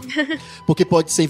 O processo de envelhecimento aí pode ser feito dentro do barril. E aí Isso. o barril é de madeira. E dependendo da madeira, ela vai trocar informação ali, né? Com, com É isso que vai ter da feito madeira. Isso vai, é isso, É vai a dar madeira. aquele- Ah, Ou também pode ser envelhecida também dentro de, de uma garrafa. garrafa. O né? gosto amadeirado, isso. como ele falou, vem disso. Isso, né? o gosto amadeirado vem do envelhecimento. Por exemplo, os whiskies, eles são envelhecidos em barricas de Ah. madeira. Aham. Muitas cervejarias compram barricas de madeira que já foram utilizadas para whisky antes. Então a cerveja, além de tudo, pode trazer algum traço de whisky do Ah, passado. ainda manda se nem lava, cara. Vou aí buscar, mas não lava. não. Exatamente. O, o líquido que esteve ali, ele vai interferir no sabor. Entendi. né? Ah, tá. Entendi. Interessante. Eu sempre tive essa dúvida de o que, que era um gosto amadeirado, tipo, quem que resolveu provar uma madeira, sabe?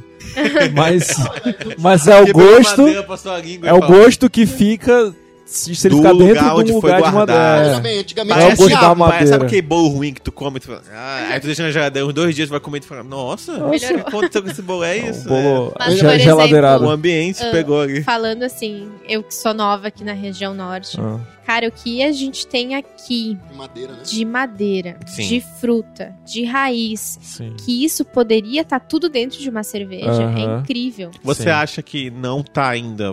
Por que motivo? Vários. Eu acho que, infelizmente, o pessoal daqui não valoriza a riqueza que tem. Ah, essa é Hum, verdade. Sim, sim. Cara, tem tanta fruta que só tem aqui. Sim. Por exemplo, eu tô aqui há um ano e meio, eu acho que eu não conheço um terço das frutas Tem que muita, existem aqui. muita fruta aqui regional. Madeira, o que a gente poderia estar fazendo de produção de barril para envelhecimento de bebidas em geral, não só de cerveja. Então é, é muita riqueza. Sim. E também falta incentivo, É, né, o pra mercado isso. também, né? Não existe. Falando em sabores regionais, eu lembrei que eu provei uma vez uma cerveja com jambu. Jambu? Era bem gostoso. Foi jambu beer lá do Dedé. É que eu Bem penso. boa. É que eu penso assim, se eu quiser fazer uma cerveja X caboquinho. exemplo. Uma... se eu quiser adicionar. Banana, tucumã, queijo coalho. Se eu quiser adicionar, eu adiciono na parte fermentação. Ou seja, Tucumã, Ele quer exemplo, fazer uma, uma cerveja com banana, tucumã e queijo coalho. basicamente. tem que ter cuidado com tudo que a gente vai colocar. Por exemplo, o tucumã, ele tem, de certa forma, um- uma gordura, né? sim. Sim. Então, ele vai prejudicar a cerveja no quesito espuma. A gordura faz com que a cerveja não tenha espuma. Ah, Então, deveria a retirar, retirar essa gordura Isso. antes de pra colocar. adicionar. Qualquer depois. tipo de gordura. Qualquer tipo de gordura. Até, por exemplo, quando vocês forem em bar agora, uma rodada, né? ah, observem o copo das mulheres. Certo. Geralmente, quando a gente tá de batom, o batom é um pouco gorduroso. A gente toma um gole da Aham. cerveja e volta, acaba com a espuma do copo. Então, geralmente, o copo de mulher tem menos espuma do que o copo do homem em função do batom. Interfere muito, tanto no processo de produção quanto com o produto acabado já. Aham. E Caramba. até Então você, você como sommelier, você não usa batom de forma nenhuma, então Não, quando, for, quando Não, vai provar. Até quando a gente tá dando aula, a gente sempre fala evitar perfume, qualquer creme de rosto, Aham. sabonete de mão que tenha cheiro, né? Batom, maquiagem, qualquer Caramba. coisa assim, porque interfere. A gente tá lá no curso tentando extrair todo o aroma que tem na cerveja. Sim, sim. Se a gente tá com algum, sei lá, um protetor solar ou lavou a mão com sabonete, Aham. interfere. Sobre esse lance da espuma, eu já vi, já ouvi coisas diferentes. Tem que, tipo, ah, o lance do colarinho, por exemplo. Cerveja tem que ter o colarinho, ou então não, porque a espuma é desperdício de cerveja. Eu já Então. ouvi coisas conflitantes em relação Vamos a lá, isso. mitos. É é Vamos, a- vamos quebrar, quebrar os Mitos e mitos. verdades. É, mitos e verdades da cerveja. Vamos lá. Cara, a espuma é importante. Ah, precisa de um colarinho, porque o colarinho no copo, ele cria uma barreira hum. com o ar em geral. Então, se a gente está participando de um processo de degustação e tudo mais, a gente vai sentir todos os aromas. E a espuma forma uma barreira nisso. Aham. Então, os aromas, eles vão volatilizando aos poucos. Eles têm que Uhum. passar entre as bolhas, né? Entendi. Se não tem colarinho nenhum, aquele aroma Vai embora volatiliza e vai embora. Perfeito. Outra coisa, diz que esse colarinho ele protege um pouco da temperatura também. Uhum. Sim. Então Ah. faz com que mantenha a cerveja por mais, Mais tempo, um tempo pouco mais gelada.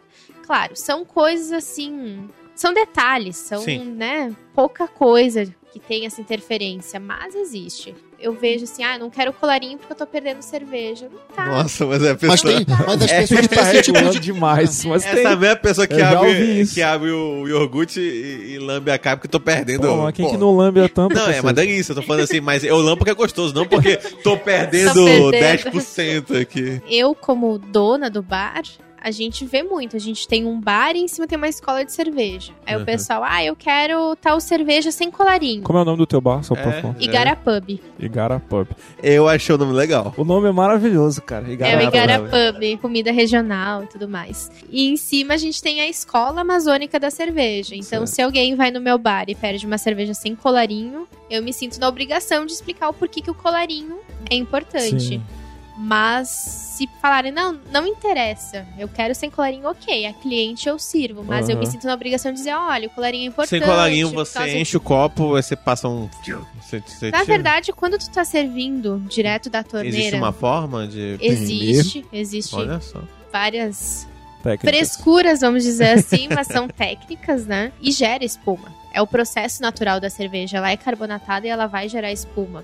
Se a pessoa pede sem colarinho, a gente tem que desprezar a espuma que foi gerada no copo. Aham. Então é perda para nós como bar. Uhum. E se o cliente recebe espuma no copo, não é perda de É cerveja. perda, é perda sentimental também, né? É. Que tu olha e fala, não, filho, É, tá pô. A cerveja tá indo embora, a gente podia estar Não volte mais. É, tu comentou que tu é sommelier. Quais são características que tu já olha quando você pega uma cerveja, assim? Tipo, tu pega o copo, aí já começa a sentir o cheiro. É, eu. E que mais você faz? sabe? Eu brinco que a gente trabalha tanto com isso que até quando eu vou tomar água, quando eu vejo, eu tô cheirando um copo de água. Então, Imagina. É, É bom, porque se de qualquer cheiro, a gente volta pro início que é pra melhor A beber sério, vai cerveja. tomar um suco, tu sente cheiro antes pra depois tomar. É, às vezes até é chato, mas a gente faz isso de forma automática. Quando a gente vai fazer uma análise sensorial, degustar uma cerveja, eu sempre falo pra todos os alunos que a gente tem que envolver os cinco sentidos. Uhum. Então, ah, vou pegar uma garrafa na geladeira, a primeira coisa que eu faço, eu encosto nela. Então eu já sei dizer se ela tá gelada ou se ela tá quente. Então eu já tô usando o meu tato pra fazer uma análise sensorial dessa cerveja. Já tô prevendo uma temperatura. Depois eu abro a tampinha, Uhum. um tss.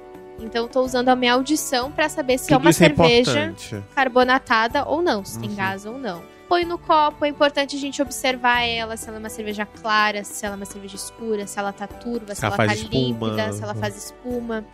Se a espuma é persistente ou se ela Vai rápido. cai rápido. Aham. Aí depois a gente vai pro aroma, que na minha opinião, pessoal mesmo, é a parte mais importante, que é onde a gente extrai as maiores informações da cerveja. Então pode ter aroma aí de pão, pode ter aroma de banana, pode ter aroma de café, pode ter aroma animalesco que a gente falou antes. Essa eu tô muito curioso. né? É muito bom. E aí, depois de todas as- percepções de aroma que a gente tem, a gente vai pro sabor. Aham. O sabor pode confirmar o que a gente sentiu no aroma, ou pode ser totalmente diferente também. Ah, eu senti bastante chocolate. Teve uma vez que tu se surpreendeu e tu ficou, nossa, foi muito diferente, mas foi bom mesmo assim. Cara, a melhor cerveja que eu tomei nesses últimos tempos foi em aula, que foi Olha a. Guzi, a Bourbon Count. Excelente. Não. E ela, assim, é uma cerveja que não faz muita espuma, porque ela é uma cerveja inglesa, ela é uma cerveja de estilo inglês, na verdade. Uhum. Ela é uma cerveja alcoólica também, encorpada. Então ela não faz espuma, mas é uma cerveja excelente. Acho que foi a melhor, assim, desses últimos meses que eu tomei. Eu já bebi quanto? Cinco garrafas, meu amigo. Você bebeu cinco garrafas. Ah, mas só isso? Ah, me dê mais É, cinco. com licença. Ah, boa noite, pequenos mestres. Em que posso ajudar? Se estão querendo se hospedar, temos quartos quentinhos, especiais para hobbits. Ah, e temos o prazer de atender as pessoas pequenas, senhor. Ah, Monteiro. Meu nome é Monteiro.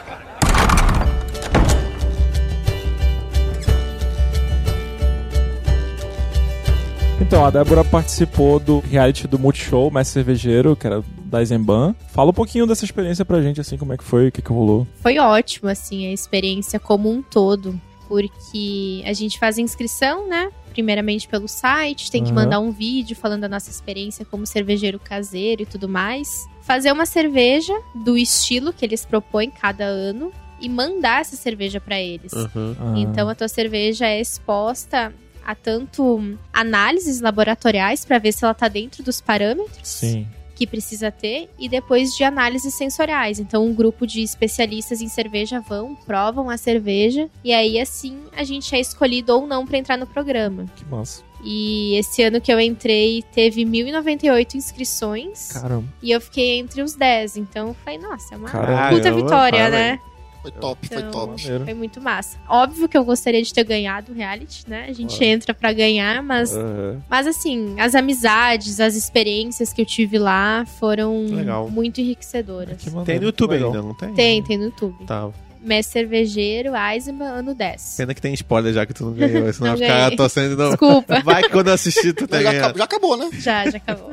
Já acabou. Mas foi bacana. E foi importante, eu acho, porque quem é curioso nesse meio cervejeiro, esse ano foi bem direcionado pra fabricação de cerveja. Aham. Assim, eu produzo cerveja faz um tempo, já fiz inúmeras braçagens, mas eu acredito que o meu ponto forte é na análise sensorial. Então eu fui Uhum. muito confiante nessa parte. Aí cheguei lá e era só produção. Eu falei, não, vamos embora, né? Já É. produzi bastante, Uhum. sei fazer isso também. Mas foi bacana. Queria ter ganhado, enfim, mas valeu. Com certeza. Fala um pouco, tem um bar, como é que Tem é o- o tem curso? o bar, tem a escola. Tem a escola. Eu cheguei aqui em Manaus há um ano e meio atrás. E quando eu cheguei aqui, eu conheci o Patrick. Ele já dava algumas aulas, formou algumas turmas de cursos de cerveja. Sim.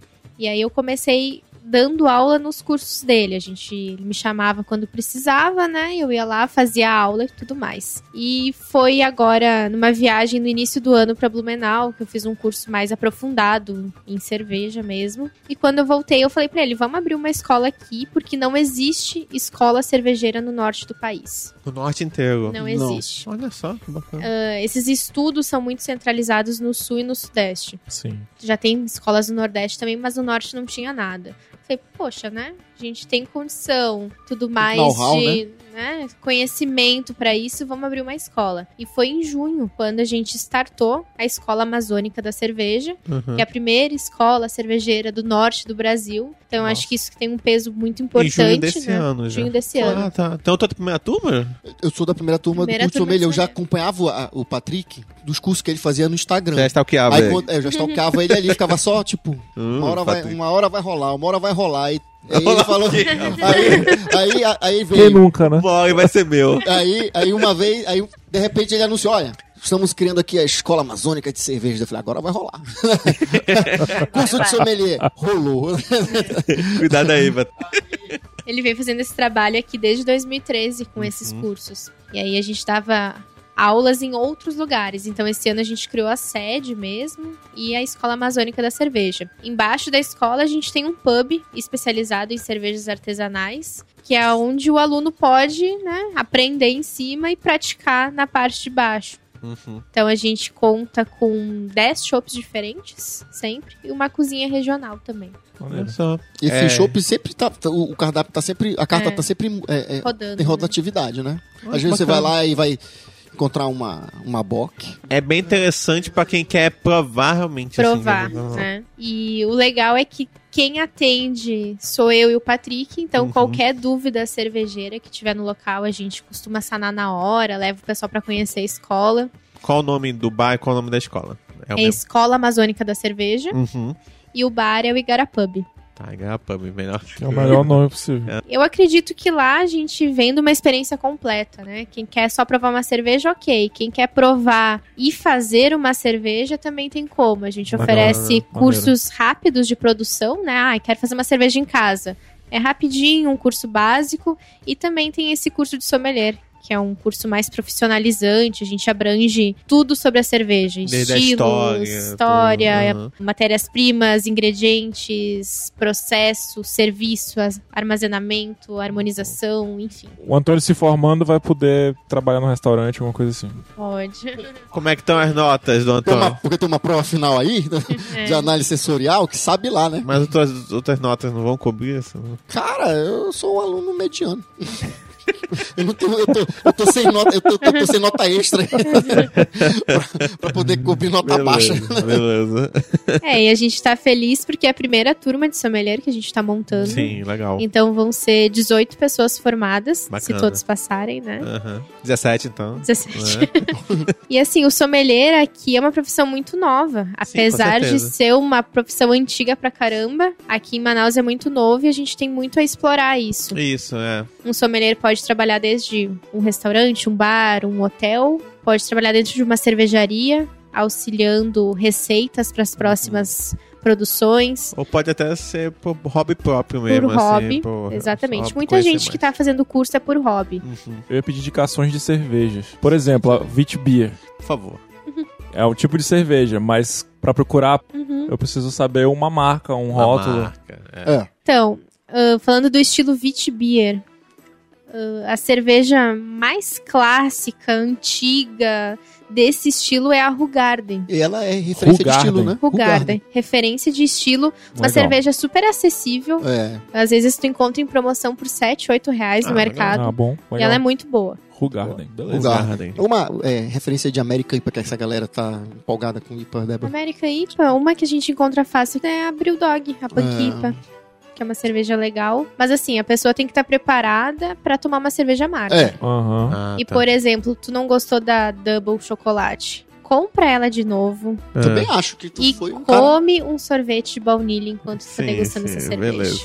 Aí a tua experiência vai ser totalmente Pô, diferente. mas uma cerveja de baunilha até gapete vai junto. Qualquer coisa. Mas, mas sim, bom. não, mas é como eu falei no início, tem um pouco de gosto adquirido mesmo também, eu acho. Uhum. Que nem um pouco de chocolate amargo, que Uhum.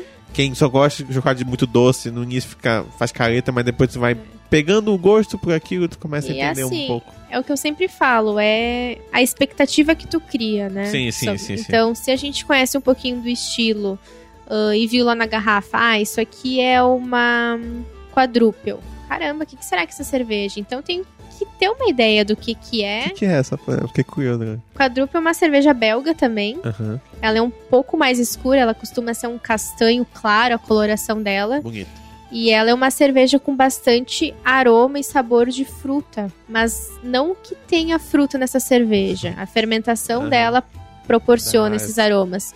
E aí frutas escuras, a gente pode falar aí de tâmara, de figo, de ameixa. Então uma cerveja geralmente bem alcoólica também, né? Essa cerveja que a galera chama de cerveja preta, qual é o tipo dessa cerveja? Falando do popular, Ah, a cerveja preta que a gente encontra popularmente é a Yes. Então, quantas pessoas. A Mauser é uma cerveja muito adocicada. uhum. É.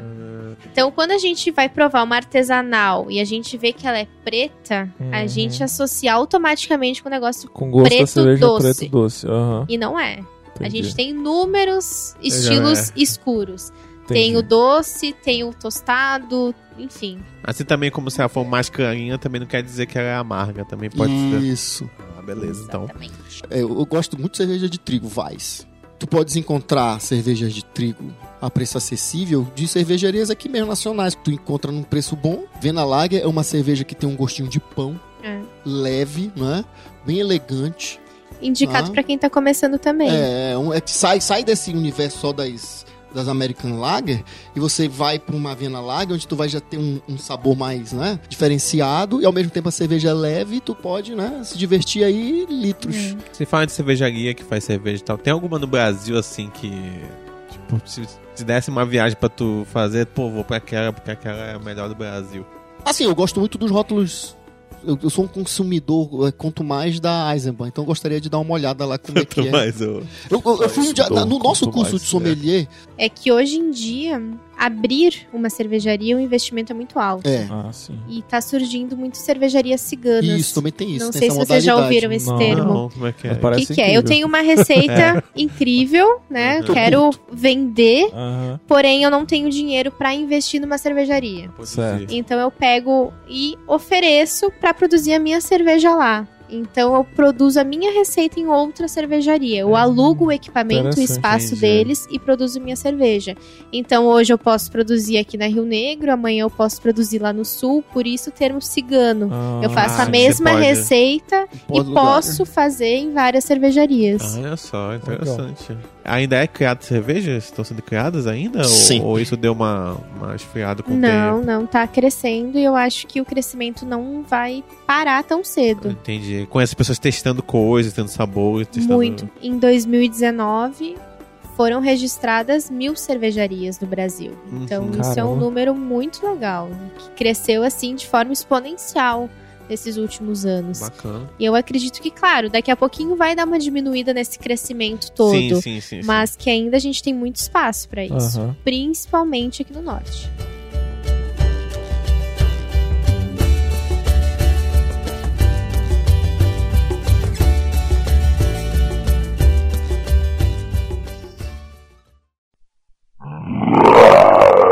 Eu vou gravar minha reação bebendo a cerveja. Qual é essa? Só pra...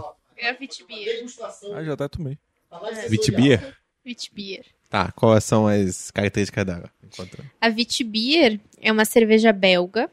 Ah, ela tem trigo também na, na receita dela. E o grande diferencial dessa cerveja é que vai raspas de casca de laranja, pode ser alguma outra fruta Ah, cítrica, esse é o pode ser cheiro que eu tava limão e tal. E tem semente de coentro, que também tem um leve condimentado aí Eu no de aroma. Aí, Consegue perceber isso? É...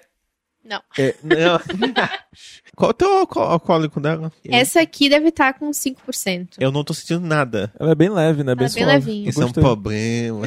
Essa, ela é bem Eu refrescante. tenho medo É. disso. Ela é uma cerveja bem levinha. Ah, Quando a gente fala de, de cerveja artesanal e o pessoal fala, ah, nunca tomei uma cerveja artesanal. A Vitibir é uma cerveja que eu costumo indicar. Porque Tá. ela é diferente, ela tem esse gosto, esse aroma diferente, mas, Mas, não assusta. É uma marca ou é um tipo? É um um estilo. É um estilo. É um tá. estilo. Mas aí a gente vê, por exemplo, no mercado Baden-Baden Witbier, Leopoldina Witbier, Ah, tá. Então- Garden Rugarden. O Wit em flamenco quer dizer branco. também é. É branco. Acabei de escolher minha cerveja favorita, cara. Porque Ah, e aí, já começou, né? Pronto. Eu não gosto.